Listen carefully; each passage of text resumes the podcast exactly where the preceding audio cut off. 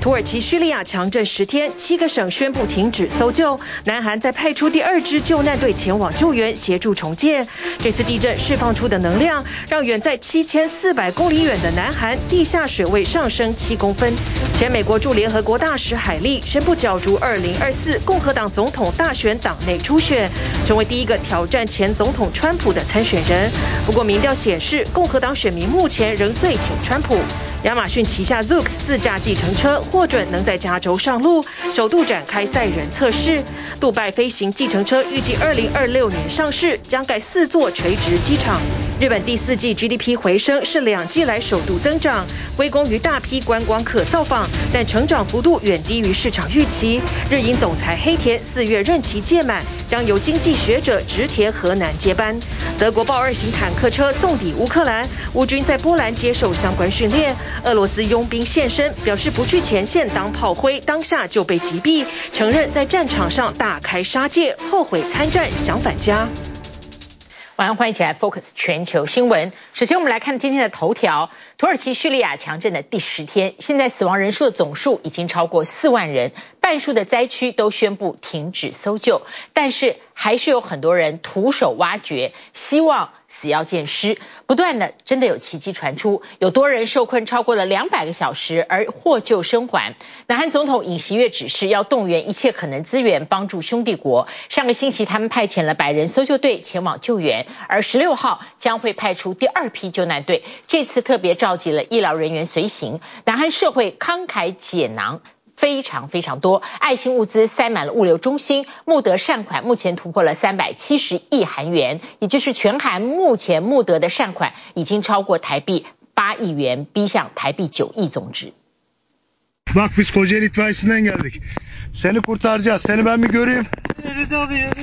队员残壁当中发出微弱呼救声。六十五岁的。男子受困两百零八个小时，挥着手展现顽强生命力。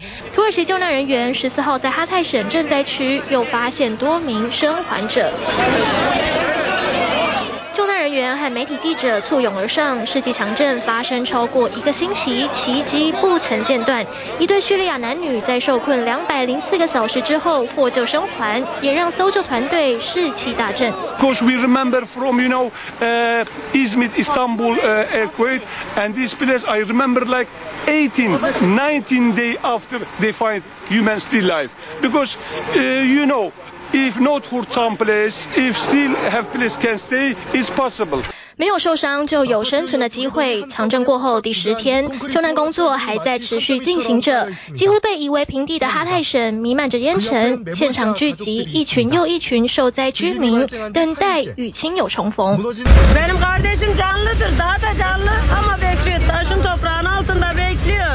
尽管生存几率越来越渺茫，但居民仍不愿放弃任何希望。不少人自发徒手开挖，找寻一线生机。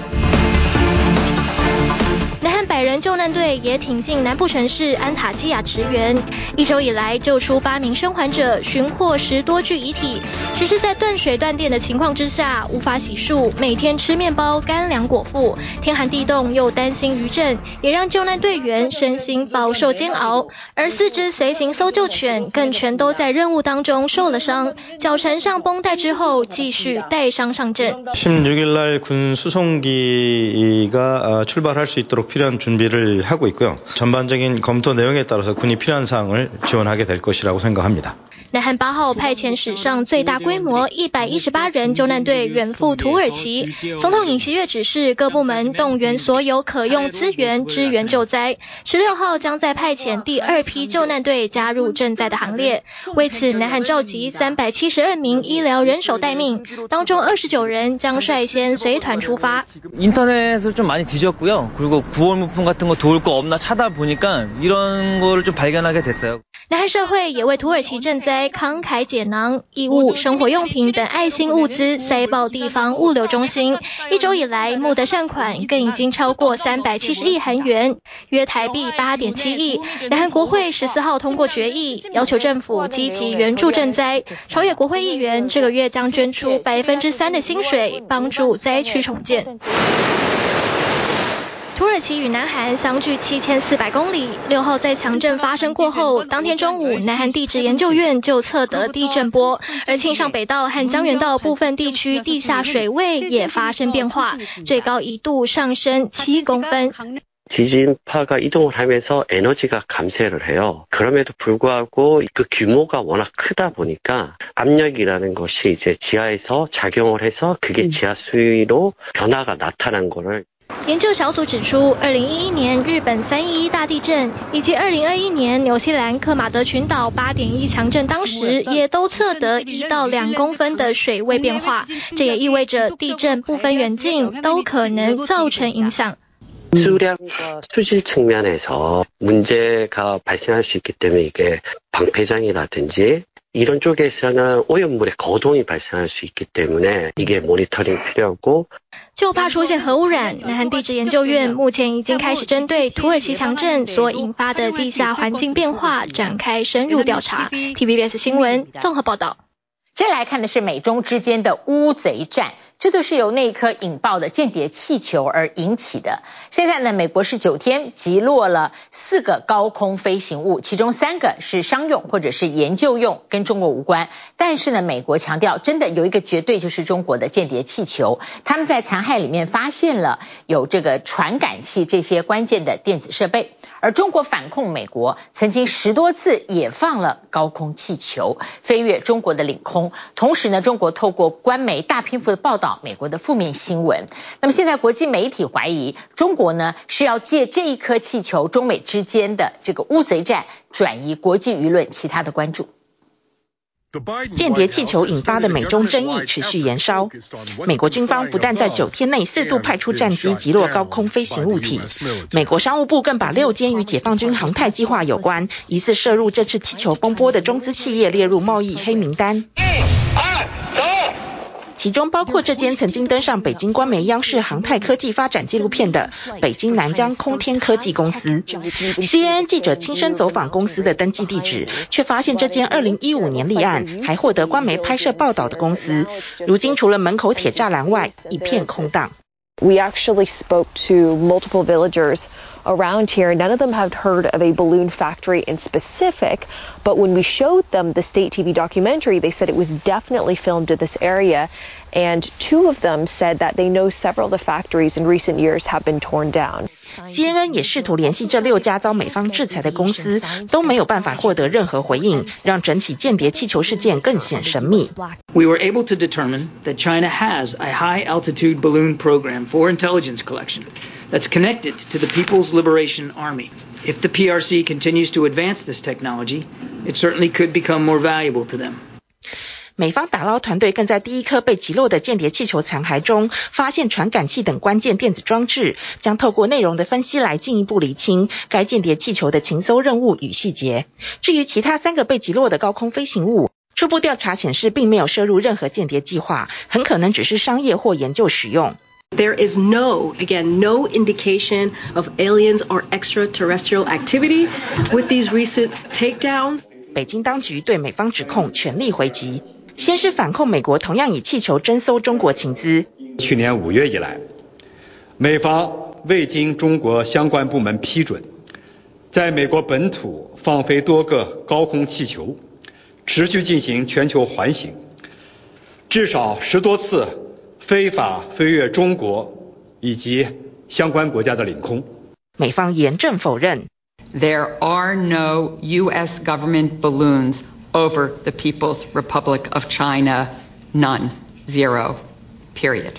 北京当局紧接着发动认知作战，透过官方媒体反复而且大篇幅报道美国的负面新闻。本月三号晚，一列装载有毒化学品的列车在美国俄亥俄州东部脱轨，引发大火。方圆数公里内的居民因面临致命气体威胁而紧急疏散。不但把十多天前的列车出轨事件冷饭热炒，还指控美国当局操弄间谍气球议题，目的就是要转移注意力，以便掩盖列车出轨事件所引发的环境污染担忧。此外，大陆官媒还把八十五岁美国资深调查记者、曾获得普利兹奖的贺西，上周在布洛格发文引述匿名消息，指控拜登政府是去年破坏北溪天然气管线幕后黑手的说法，进一步炒热。如果美国知名调查记者贺时的调查报道属实，袭击是美方实施的，美方应当向世界做出负责任的交代。媒体质疑中方这是想要借由北溪调查与美国列车出轨事故，来转移国际舆论对气球风波的关注。政府としては今后とも外国政府の无人侦察用気球を含め同盟国同志国と紧密に连携しつつこれまで以上に情报収集警戒监视に努めてまいる考えであります。 但紧邻中国的日本周三透过与美方的情报合作，初步确认从二零一九年起至少三次民众目击到的高空侦察气球都是由中方释放。日方因此向北京当局提出关切，表明绝不接受外国侦察气球等飞行物侵犯领空。这场气球风波恐怕短时间内还难以平息。TVBS 新闻综合报道。好，接下来关注的是全球的气候变迁带来的冲击。欧洲议会正式通过，二零三五年开始不准再卖任何柴油新车。那么各国都不断创新突破。报道当中，我们要看到，杜拜是重启空中计程车的大案，最快呢三年就要启动空中计程车。而亚马逊旗下的无人计程车在加州完成了第一次的载客上路。我们从这架无人计程车开始看起。不论是室外、室内、颠簸、下雨、下雪或者起雾，所有你想得到的路况和天气，它通通都跑过。亚马逊近年来积极抢攻自动驾驶市场。十一日，旗下 Zoox 研发的无人计程车成功完成首趟公路测试，在加州总部的两栋大楼间，先以自家员工试乘载运，未来更计划作为员工免费接驳车使用。一次可载上四名乘客，这台无人计程车充一次电可跑十六小时，时速最高可达三十五英里，并且配有摄影镜头和光学雷达，能从车身的任何一处拥有两百七十度的视野，消除常见死角。另外还能双向驾驶，不需要倒车就能转换方向。不过，碍于政府尚未放行，车队数量也有限，亚马逊目前还没公布确切商用时程。而包括通用汽车旗下的 Cruise 以及谷歌和 Waymo 也都在发展自驾市场。福特和福斯汽车则在去年宣布关闭自驾部门，专注开发驾驶辅助技术。We've been on the journey of implementing flying taxis in Dubai now for a number of years, and this is a great milestone for us and for the industry as a whole. 从地面到高空，阿拉伯联合大公国的杜拜则宣布再度推展飞行计程车计划。十三日率先邀请民众透过 AR 眼镜体验翱翔天际的快感。Oh, it was fantastic. It flies. It's ever so smooth. You really don't feel any kind of motion sickness or anything like that. You can see all around. You can see, experience what it would be like as a passenger as well, Looking out the windows. It was brilliant. 早在二零一七年，杜拜就承诺推出飞行无人机，秀出了由中国大陆公司研发制造的一航一八四。不过这次主打的却是由加州新创打造、具有六具螺旋桨的电动空中计程车。Plan is to have everything up and running by 2026. Um, so it's a journey of three years from now until we see those first publicly available flying taxis in Dubai. 另外，这次也规划了在杜拜国际机场附近打造四座垂直机场。同样的模型已经在巴黎郊区进行测试。We are very excited about this project because Dubai always wants to be a leader. Uh, when it comes to uh, advanced technologies and um, in the area of mobility, it doesn't get more advanced than uh, air taxis. 气候问题越来越急迫，各国不断创新投入研发。欧洲议会也在周二正式通过，从2035年开始禁售柴油新车的法案，加速电动车转型。Vote is closed, and it is adopted, and thereby the first reading of Parliament is closed. Thank you.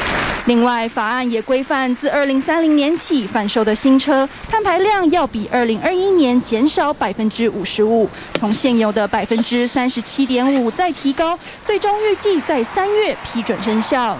The industrial revolution is happening, whether we like it or not. We can choose to lead it.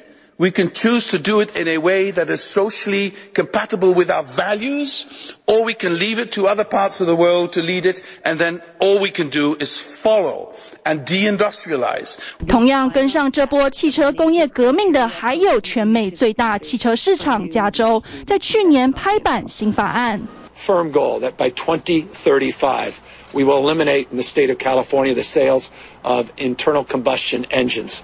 We will move forward to green and decarbonize our vehicle fleet. 全球二氧化碳排放有五分之一来自交通运输，逐步淘汰燃油引擎是各国的共识。TVBS 新闻综合报道。美国跟台湾一样，今年是总统大选气氛非常浓郁的一年，但是。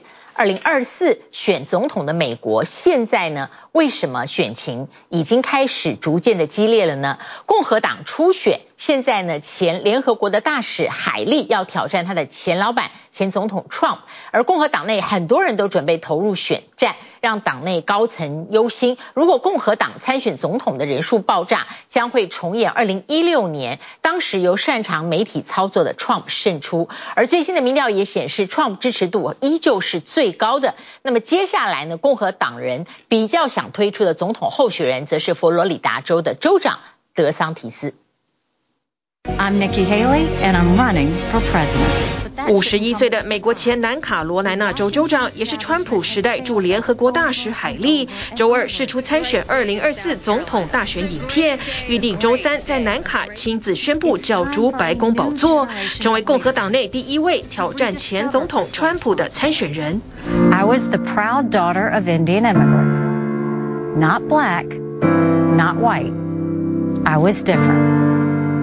But my mom would always say your job is not to focus on the differences, but the similarities. And my parents reminded me and my siblings every day how blessed we were to live in America. 身为印度裔的海莉是南卡第一位女性和少数族裔州长，当时以三十八岁的年纪成为全美最年轻的州长。海莉是共和党坚定的保守派，但也因她的身份能谈性别和种族议题。她也自诩在国际捍卫美国利益。任联合国大使期间，美国退出伊朗核协议。China and Russia are on the march. They all think we can be bullied, kicked around. You should know this about me. I don't put up with bullies. And when you kick back, it hurts them more if you're wearing heels. 海莉卸任大使后，多与川普保持距离。参选影片中也没提这位前老板，但倒是点出政坛敏感关键字：世代交替。It's time for a new generation of leadership. Republicans have lost the popular vote in seven out of the last eight presidential elections. 海莉选在大选前二十多个月起跑，让她有机会在更多人宣布参选前获得关注。她的家乡南卡在初选初期也相当关键，能左右共和党最终提名。Go for it, Nikki. You did a great job in South Carolina. You did a great job at the UN. Love to get you in the White House. Well, I was a Trump uh, supporter, but I think uh, he speaks a little too much, and I think it's time for a change from him and Biden. And I think a uh, Nikki Haley, a Ron DeSantis ticket would be an amazing ticket. 已有支持者喊出海莉和四十四岁的佛罗里达州州长德桑提斯配。不过，在各项民调中，仅次于川普的德桑提斯，恐怕也想选正的。So help me God. 一月才宣誓就职州长第二任的德桑提斯，已启动他的二零二四剧本。Freedom lives here in our great sunshine state of Florida. When other states consign their people's freedom to the dustbin, Florida stood strongly as freedom's linchpin. 德桑提斯在佛州大打保守派文化战争，提出一系列所谓反觉醒的法律和提案，包括反对阵营称为不说同性恋法的家长教育权利法，禁止在低年级课堂谈论性倾向和性别认同，推动在佛州禁止颁布疫苗令和口罩令，用州预算扩大具争议的移民安置计划等等。二月底，他也将发表新书。预定巡回德州、加州、阿拉巴马等地，有可能在五月底或六月初宣布参选。On the ballot by the time it gets to South Carolina, that you know the, that lessens the chances of anyone else sort of coming out in this thing. 现在共和党内就怕重演2016年初选，在一票参选人当中，川普能轻易取得相对多数的最高票，但大选时无法在全国胜出。根据路透社最新民调，目前共和党人最支持的仍是川普，达百分之四十三，德桑提斯次之百分之三十一，海利仅个位数百分之四。尽管也有四成共和党人认为川普不应该再选，但显然好过拜登。百分之五十二的民主党人说他不该竞选第二任。不过两党也都面临同样的困境，就是不希望再次看到拜登川普对决，但又找不到更强的替代人选。体育新闻综合报道。我们每天呢都会报道全球总经，而从几个主要国家发布的一些经济数据来看，总的来说，通膨好像没有影响那么大。但是升息的压力还是在，那么就是我们一直 focus 的，因为物价降不下来。元月份英国的消费者物价指数呢放缓到年增百分之十点一，连续第三个月下降。而美国元月的消费者物价指数也同步下滑，但是降温速度呢民众无感。美国市场还是很怕联准会呢会重新积极的升息，因为就业市场呢表现很好，这个我们呃之前也 focus 到上个星期就业市场表现火热，那么有一些产业呢也有成本转型，行像福特汽车要盖新厂，会创造两千五百个就业机会；达美航空因为旅游需求强劲，已经替所有员工普遍加薪百分之五。美国消费者物价 CPI 持续降温，从十二月的年增百分之六点五降到百分之六点四。尽管逐步下滑，写下二零二一年十月以来新低，但脚步实在有点太慢。The critical thing is down, but not down nearly as much as we expected. 通膨月增率则是不减反增，比前一个月高出百分之零点五。最大的主因就是房价和房租居高不下，其他包括食品、汽油到天然气价格也在上个月变得更贵。Inflation remains sticky, and this goal that the Fed has of getting inflation down to 2% on an annualized basis, that may eventually happen, but that's going to take a pretty long time. 好消息是，二手车、医药费和机票价格都从前一个月回落。 投资人对通膨报告的困惑反映在周二的美股上，三大指数中场涨跌互见。You can't keep rates down to try to help growth because that'll maybe um uh push push a little more inflation into into the markets. So my outlook is sort of one of stagflation. Um, stagflation is the hardest one. 市场普遍认为，联准会今年还会有两次升息一码的举动，降息几率则是渺茫，因为就业市场还是持续火热。Ford is investing $3.5 billion to create 2,500 good-paying jobs. 福特汽车宣布，将在密西根州马歇尔盖一个全新工厂，用来生产磷酸铁锂电池，足以供应一年四十万辆电动车。When the plant comes online in 2026, we will deliver one of the lowest cost batteries produced in the United States. 福特还没公布售价，但顾客未来将能够选择要续航力差但价格亲民，还是花多点钱购买高续航里程的电池。We were looking not only in the U.S., we were looking, you know, outside of the U.S. as well. 加速电动车转型，福特在欧洲也有动作，但要大裁三千八百名人力以削减成本，当中三分之二会集中在德国厂，其次则是英国，估计每九名员工将会有一人丢掉饭碗。We know international travel is the future. 空中交通方面，达美航空的执行长最近受访表示，虽然成本压力大，但民众的旅游需求更大，调整后的机票价格足以把成本抵消。The demand we we're seeing here in the U.S. is unlike anything I've I've ever seen in my 25 years in this business. We're in a kind of a great equilibrium between supply and demand. 达美最近才替所有员工加薪百分之五，民众也在持续消费，只是通膨没有显著下降，意味着升息周期更久。美国政府已经开始尝到苦头。美国财政部为去年第四季国债付的利息高达两千一百三十亿美元，不但比前一年同期多出六百三十亿美元，更创下史上最大的季度增幅。而当前的窘境已经不止庞大利息。Congress must vote to raise or suspend the debt limit, and it should do so without conditions, and it should not wait. 周二，美国财长耶伦在全国县级协会当着各县领导人的面前，再次警告债务违约的后果。A default on our debt would produce an economic and financial catastrophe. Many of your residents could ultimately lose their jobs. 国际货币基金 IMF 总裁乔治埃娃周一现身由杜拜举办的世界政府峰会发表谈话，除了直指美国经济有望免于衰退，也以一句话来形容2023全球前景。What we project is less bad, not good. So we are still in a difficult time. 周三，英国公布一月 CPI 年增百分之十点一，是连续三个月放缓，并写下五个月以来新低。TVB 新闻综合报道。好，接下来我们从欧金来看一下欧战，乌克兰的战火最猛烈的巴赫穆特，俄军是步步紧逼。当地政府呢，已经要求还没有离开的百姓赶快撤离，似乎在为注定沦陷做准备。北约成员国的国防部长在比利时召开了会议，承诺会加速援助乌克兰的弹药补给。波兰是提供乌克兰坦克车的训练，要让西方提供的豹二型坦克车有效打击俄军的攻势。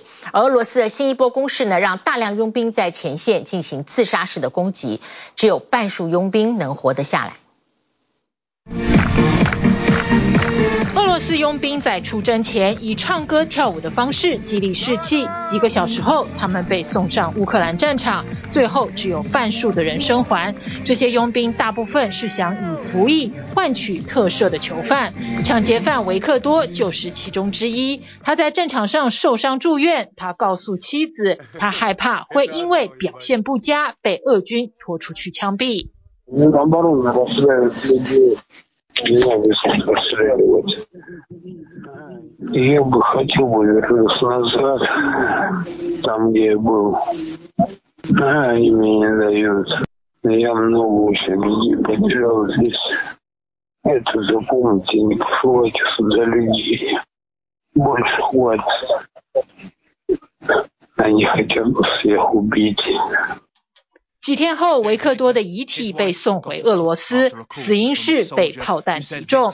俄罗斯新一波的攻势采取自杀式攻击，佣兵成了前线炮灰，正规军朝他们开枪，逼迫他们前进。We were sent to the very front. I radioed our guys that they were firing mortars at us, that they should aim a bit to the right, and they still shot at us from both sides. Then I understood they were deliberately firing at us. 佣兵队伍中还有一名坦尚尼亚青年，他原本是到莫斯科当交换学生，后来因为毒品案被判入狱，最后死在乌克兰的战场上。他的母亲收到死讯，才知道儿子上战场了。Since his childhood, Nemes was a very obedient boy. He wasn't a scamp. He was a very religious person. When he was alive, we never heard about it, but now that he's dead, we are told he was arrested for drug-related offenses. It really hurts us as a family. He never even had a dream of becoming a soldier. 北约各国的国防部长周二在比利时召开会议，除了重申无限期援助乌克兰的坚定立场，还承诺加快提供乌克兰弹药的速度。美国国防部长奥斯汀则建议乌军应该要善用战术，减少弹药的消耗。战火最猛烈的巴赫穆特，俄军步步进逼，从四面八方攻击，乌军死守在战壕里进行困兽之斗。There are now 10 attacks a day. It used to be just a couple. It's so hard. The enemy is pushing from different directions, says this Ukrainian soldier. All the efforts our men are making are priceless. 当地政府还要求没有离开的居民撤离，似乎已经在为巴赫穆特的沦陷做准备。乌克兰接下来要靠西方提供的先进坦克扭转情势。前线的坦克士兵目前正在波兰接受豹二型坦克车训练，短短一个星期，他们就掌握了驾驶技巧。Most of them have some tank skills already. The Polish brigadier in charge says they're so keen to learn. We have to hold them back. 波兰坦克训练教官表示，乌克兰学员每天训练十二个小时，一周六天，他们不愿意休息，急着想要回战场。照这样的学习速度，一个月就能结训。下个星期，美国总统拜登要访问波兰，届时乌军也会向他展示训练成果。I hope that soon the brigades will be ready for Ukraine, and also includes American Abrams tanks, so that Ukraine can count Counter the Russian offensive. 波兰的坦克训练除了传授技术，还有更深一层的意义。完训的乌克兰军将带着北约最先进的武器和技术，在战场上与俄罗斯一较高下。TVBS 新闻综合报道。好，接下来我们来关注的就是国会可以替这个社会改变什么样子的乱象。来看看美国，美国参议院的司法委员会召开了一个重要的听证会，他们认真看待的是美国还没有成年的人所承受网络霸凌不可承受之重。针对美国的儿童一直到少年青年，他们大量使用社群媒体，特别是社群的社交平台，对自己身心带来的伤害，现在要修改法规或是另定新法。在听证会上，有一个母亲控诉，她的孩子呢是在 Snapchat 上面，因为他保保障呢可以匿名传送讯息，他收到上百封匿名的讯息，全面霸凌骚扰，没有办法承受这个压力的他，并没有说出来，十六岁自尽。而美国的通信端正法呢，有一条是保障社群媒体不需要对于用户的任何言论负责。这个母亲到现在不明白这个法律害了多少小孩子，希望国会能够重视，提出改革。This cause is truly bipartisan. All of them are bipartisan. It's an issue that keeps parents and children up at night. 严重分歧的美国国会为了儿少网络安全问题，两党罕见合作。十四号举办参议院听证会，商讨社群媒体对孩子造成的伤害，能否管制，怎么管。The last time Congress passed a law to protect children online was 25 years ago. 一场两个半小时的听证会，虽然没有社群媒体高层到场，但有心理专家在现场证实，目前美国青少年每天平均上网时间为八小时，生活被网络主宰，甚至严重影响心理健康。Carson had received nearly a hundred negative, harassing, sexually explicit, and humiliating messages, including 40 in just one day. 一名母亲在听证会上沉痛控诉，儿子直到八年级才被准许使用手机，九年级开始接触社群媒体，只因为使用的 Snapchat 可以让用户发送匿名讯息，让他成为被霸凌对象。二零二零年才十六岁时选择结束生命。I woke up to the horror that he had hung himself in our garage while we slept, and there are no words to describe the tragedy of that morning and every day afterwards. 母亲化悲痛为力量，再加上奥勒冈州以儿子之名推动卡尔森法通过，要求学校若发现学生遭网络骚扰、霸凌，必须通知家长或监护人。但无奈的是，儿子的死他无法透过法律向社群媒体公司讨公道，因为美国通信端正法第两百三十条保障社群媒体无需对用户的言论负责。美国总统拜登上周发表国情咨文，才强调要对这类乱象采取行动。We must finally hold social media companies accountable.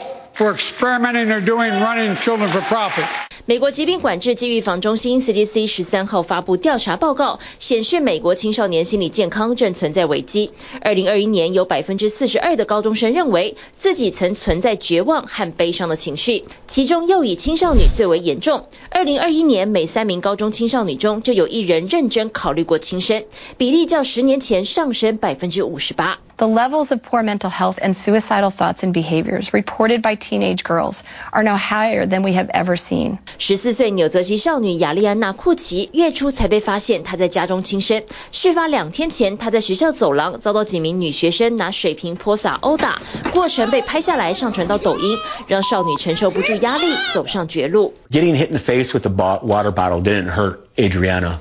What hurt Adriana was the embarrassment and humiliation. They just kept coming at her. 父亲愤怒表示，如果学校第一时间报警并展开调查，就不会有悲剧发生。少女所属的学区负责人目前已经辞职，加害的四名少女也遭到停学并且逮捕，其中一人甚至以重伤害罪名起诉。Because we know right now the central truth: big tech has relentlessly, ruthlessly pumped up profits by purposefully exploiting kids and parents' pain. 早在二零二一年就曾爆出脸书内部调查显示，Instagram 如何对用户产生危害，尤其是十几岁的女孩。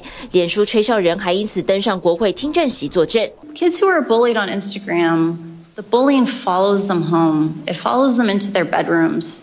The last thing they see before they go to bed at night is someone being cruel to them. 两年过去，越来越多的网络霸凌让美国国会再度正视这类问题。除了考虑对通信端正法第两百三十条进行限制，还要创建监管委员会，也会商讨设立社群媒体的使用年龄限制。I really want the committee to see the face, the personal tragedy.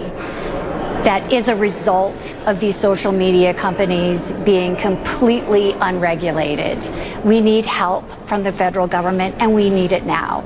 TVBS 新闻综合报道。好，接下来我们提到树洞，大家可可能第一个浮现在脑海里面的是您看过的童话故事里面的图片。 或者跟动物活动有关的情节，树洞对很多野生生物来讲是非常必须的。在三年前，澳大利亚的野火生态浩劫，有超过百种就是必须栖息在树洞里面的动物完全没有生活空间。于是，澳大利亚的生态保育界呢，斜杠开发出钻树洞机，他们用原木材质的树洞入口取代原来的人工巢箱，钻洞机器呢能够深入树身，钻出一个。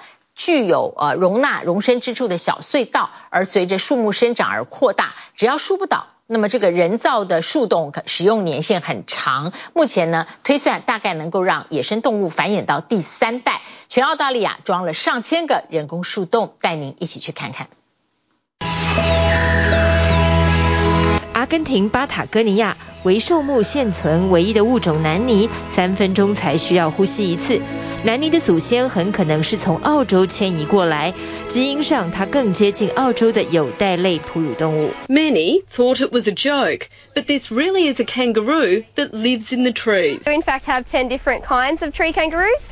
澳洲特有的树袋鼠在野外也已濒危，动物园的绳索取代了它们栖地的雨林枝干。There are just not that many left. Australia only has two species living in small pockets of far north Queensland. 二零二零年，澳洲野火是当地野生动物的浩劫，树木复育都需要时间，但土地被烧得寸草不生，许多动物的栖地和食物消失。澳洲有三百零三种野生动物是需要栖息在树洞内，包括当地百分之三十一的哺乳类动物与百分之十五的鸟类。够高大的树木大批消失，也逼它们加速灭种。Naturally a hollow take Uh, the minimum of 70 to 120 years to start forming. Meet Australia's new animal real estate agent. 说他是动物界的剑商也不为过。保育学家史蒂芬斜杠去发明了挖树机 Hollow Hog，可以快速在树身上打出小洞口，并往内开挖隧道供动物栖息，希望能延缓澳洲树栖动物灭绝的速度。We can rapidly install one of these hollows within less than an hour is, you know, a real game changer. 不再坐以待毙，要加快保育脚步，只能让现有的树木辛苦扛着点，与这些人造树洞共生。钻树机还能调整方向，挖出宽度四十五到九十公分隧道般的树洞，让更多动物栖息。野火后，澳洲出现各种供动物栖息的人造巢箱，无论塑胶材质、3D 列印或是木头圆筒，估计寿命顶多十年左右，不太能与树真正融为一体。Hollowhawk 钻树机在树身上开洞后，只要套入一个同样是木材制作的巢箱入口。动物就能使用。The way it will operate is that we'll carve the hollow and we may carve a chamber the same size as a nest box, but over the years that hollow will further develop and so it will grow larger and larger. And as long as the living tissue of that tree can continue to wrap more layers around the outside and outpace the rate of that hollow's development, 尽管对树木来说多负担这么多树洞是个挑战，但目前澳洲新南威尔斯国家公园与澳洲野生动物管理局都已开始使用这种钻树设备，扩建树栖动物急需的栖息地，也就是人工树洞。It really filled me with hope that my career doesn't have to be all about cutting trees down, and that there is actually a potential there for me to do more environmental, uh, have a more positive environmental impact than than the negative one by cutting trees down。这位树艺师已经凭着技术与经验，爬到树木高处，安装了上千个人工树洞。 透过监视摄影机看到各式各样的居民，包括澳洲彩虹鹦鹉、小型有袋哺乳类等，都大胆迁入新居。保育专家们很开心。Long after I'm gone, maybe 300 years into the future, that the hollow that we carved, for example, the hollow we carved today, will still be operating. It'll still be there potentially as a home for wildlife. And just thinking about that, I just think it's a, a really exciting thing. 一千个人工树洞能供野生动物在未来的一百年内至少繁衍两到三代， 但前提是澳洲官民必须合作，保护好这些仅存的高大树木。毕竟它们才是人工树洞运作的基础，必须屹立不倒，帮澳洲熬过野火后的生态灭绝危机。TVBS 新闻综合报道。好，接下来看的是观光客真的救了日本经济。日本重启边境，在去年大量的海外观光客回流，经济成长的数据出来了。日本公布去年十到十二月的 GDP 年增率百分之零点六，是两季以来首度成长。日本金融界呢认为增长的幅度应该还可以更漂亮，关键仍在于日本的薪资呢比不上物价，牵制了每个人的内需消费，而日银的。黑田总裁呢，即将在四月道别，要更换新的总裁。目前呼声最高的是一个经济学者，叫做植田河南，他有望成为日本战后第一个学术界出身的日本央行总裁。东京浅草街头再次被外国旅客淹没，日本观光快速回温，海外客凑热闹也看门道。调理器具の専门店が集まる东京かっぱ桥です。プロの料理人だけではなく、外国人观光客の姿も目立っています。浅草的和语桥道具街，举凡厨房料理器具、刀具、食器，都能在这淘到宝。充满异国风情的和语桥，也成了老外买纪念品、伴手礼的好地方。 It's worth it because we, in Japan, there's specific products that we cannot find in Canada or in Ukraine. ここ本当3年间来れなかったっていうお客さんがこの时を待ってましたとばかりに结构そのいいものを高额な商品买っていかれる方が多くなりましたね。不止刀具店生意兴隆，连印章店都是热门景点。私名字ホルコムというんですが、はい、私がハンコを作るとしたら、はい、どんなものになるんでしょうか。はい、考えてみましょう。 厚厚一本字库，照着罗马拼音，各有不同对应字，提供外国客挑选喜爱的汉字，也可以配出带有含义的组合，让自己的亚洲迷意义非凡。フランスのお客様で、今日これが夕方6时のフライトで帰るんだけど间に合うだろうかということでお间に合わせして、とても喜ばれました。托海外旅客强力消费的福，日本经济总算有好消息。内阁府公布二零二二年十至十二月 GDP。 在观光收入激励之下，国内生产总值年率换算为成长百分之零点六，是两季以来首次增长。